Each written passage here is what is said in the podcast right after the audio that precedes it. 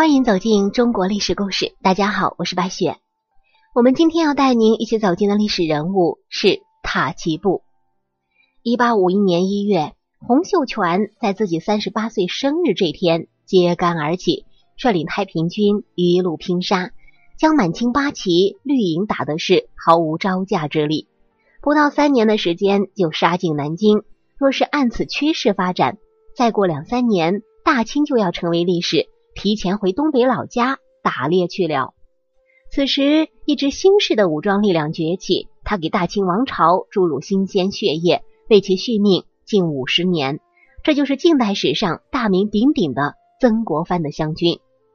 这支军队之所以如此厉害，除了工资待遇高，饷银比八旗绿营高三四倍，所以啊，是工资待遇很高的。更重要的是，这支部队猛将众多。起到相当好的表率作用。毕竟榜样的力量是无穷的。在这些将领中，有一个人需要我们特别的去了解和铭记。这个人就是我们今天的主人公塔奇布。塔奇布，满洲镶黄旗人，曾国藩麾下的首席大将，也是湘军兴办之初最凶悍的将领，号称救火队长。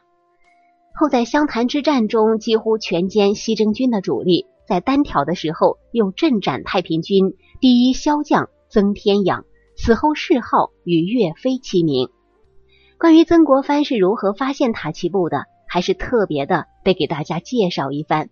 我们一起来感受一下曾国藩识人用人的智慧。塔奇布是曾国藩在日常训练的时候无意中发现的。塔奇布属绿营兵。正规军，曾国藩是游击队。正规军吃的是皇粮，平日里啊也不怎么训练，天天都是睡大觉、上馆子、逛妓院。一月里难得训练一次，也是花俩钱雇人，一打仗就只会跑。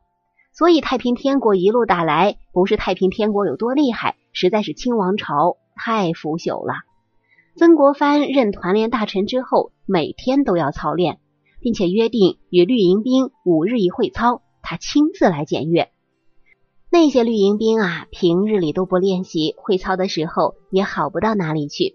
但是中营守备塔旗部带的营，每次都会按时到齐，并且他自己啊也是短衣紧裤，脚穿草鞋，为兵士做示范。我们常说出淤泥而不染，其实啊做到这一点是特别的难。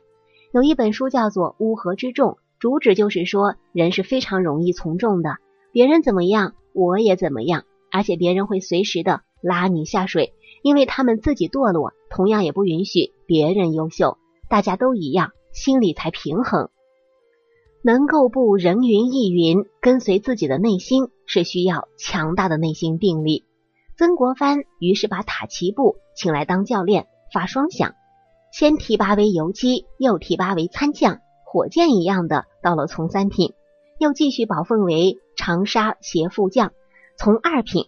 当然了，曾国藩提拔塔奇布，除了塔奇布刻苦训练、老实恭顺之外，还有一点，因为塔奇布是镶黄旗人，这也是曾国藩保身的一种方法。以后有机会再为大家详细讲解。我们接着说回塔奇布。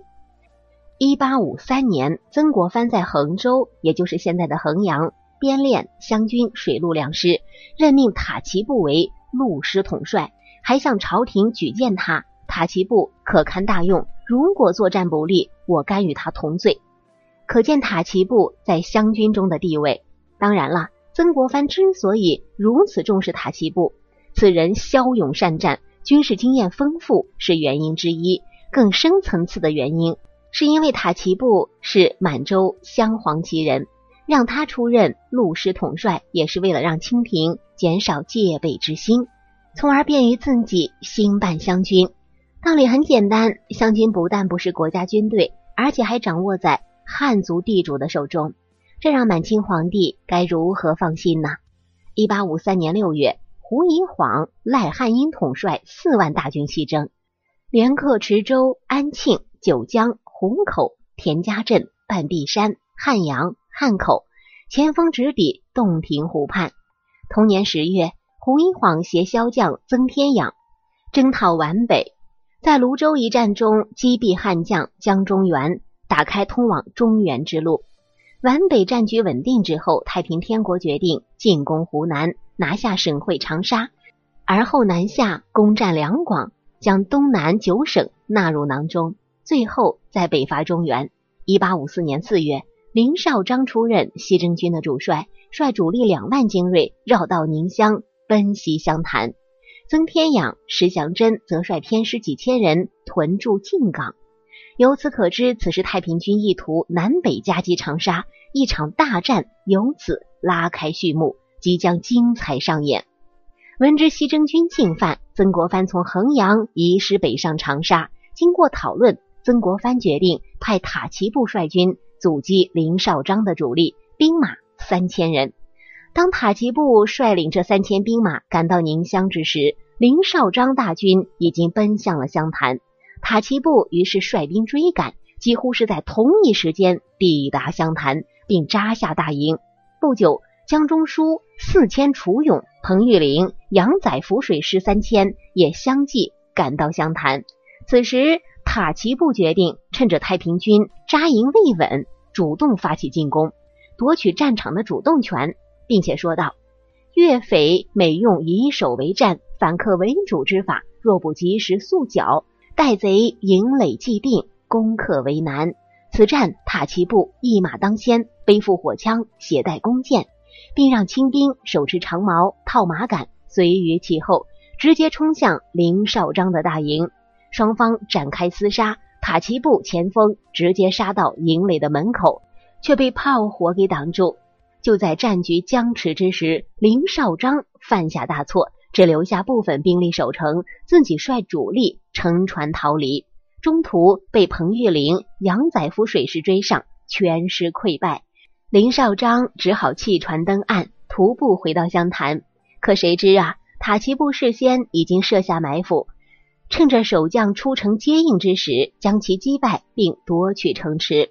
林绍章回到湘潭时，不但未能进入城池，反而受塔奇布两面攻击。所部损失殆尽，自己带着四名骑兵灰溜溜的逃往越州。此战，西征军两万精锐基本是全军覆没，湘军趁机反攻，西征战局由此逆转。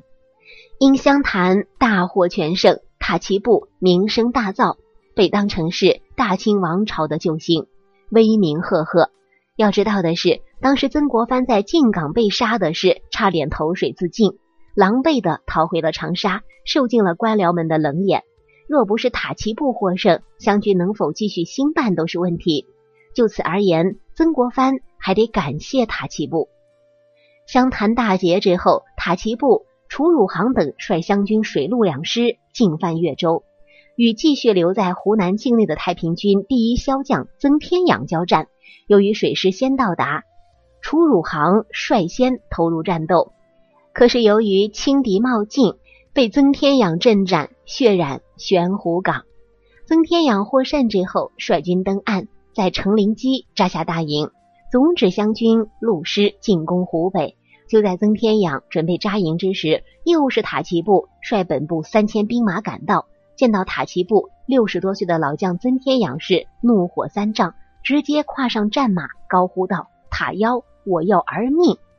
单枪匹马的冲入了湘军的阵营，与塔奇布单挑。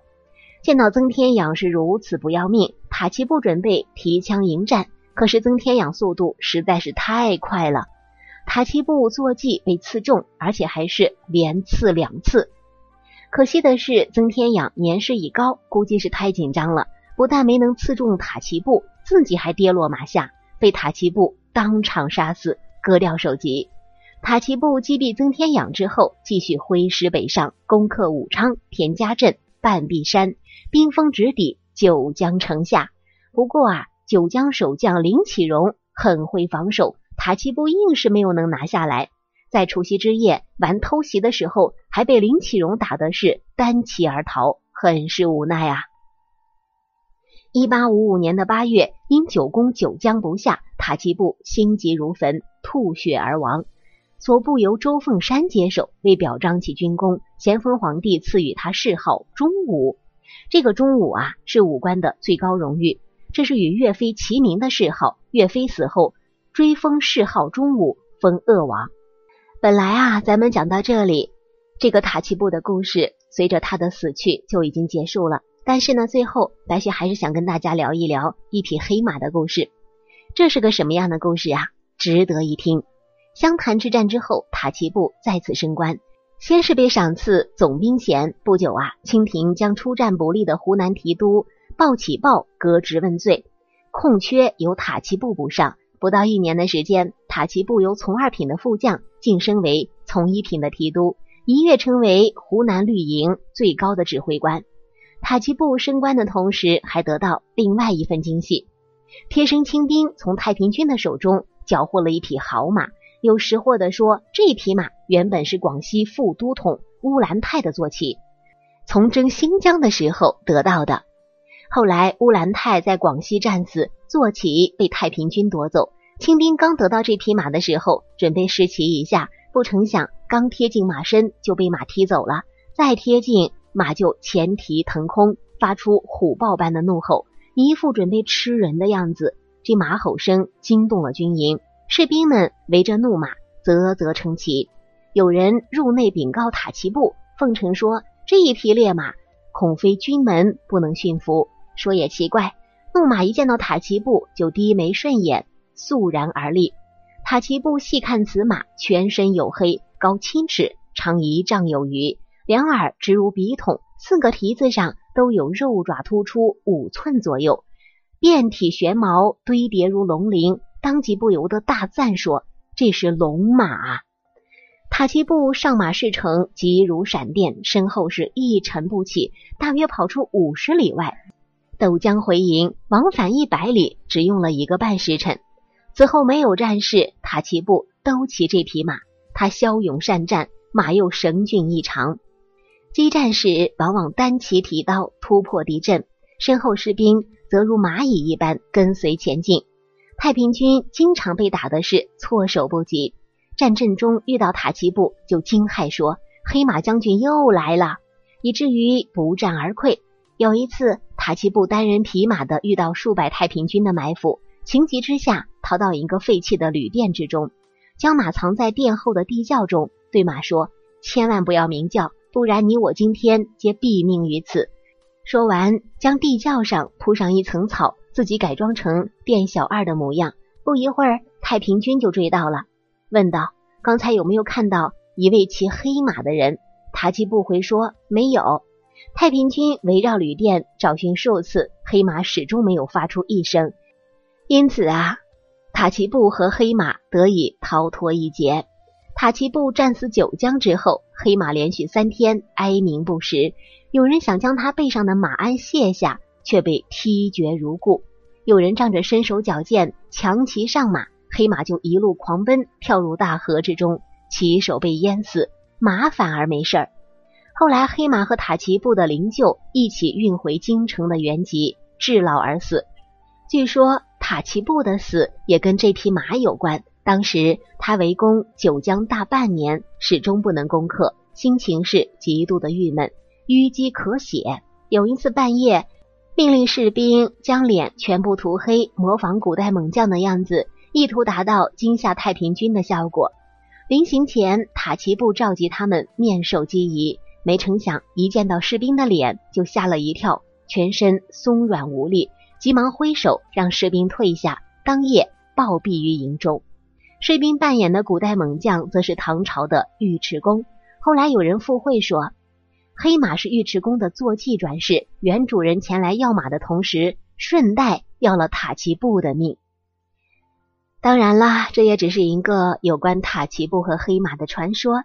至于真实的历史是不是这样的，我们无从得知了。